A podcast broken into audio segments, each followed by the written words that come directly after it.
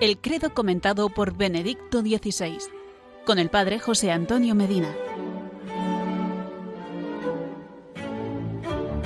Hola amigos, porque queremos tener razones para creer y motivos para la esperanza, estamos compartiendo el credo comentado por Benedicto XVI.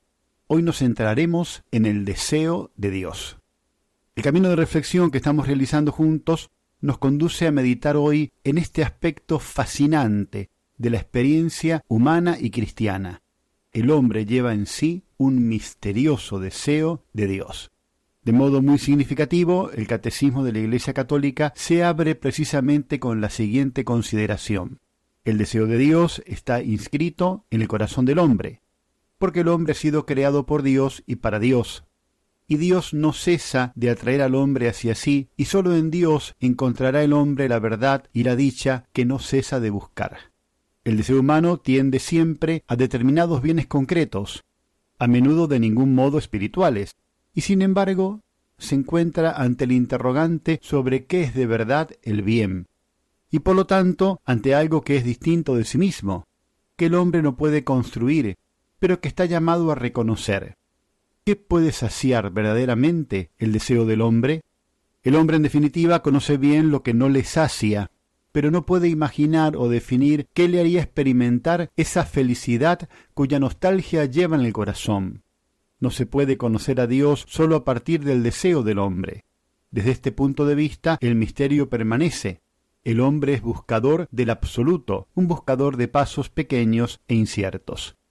Y en cambio, ya la experiencia del deseo del corazón inquieto, como lo llamaba San Agustín, es muy significativa. Está testigua que el hombre es en lo profundo un ser religioso, un mendigo de Dios.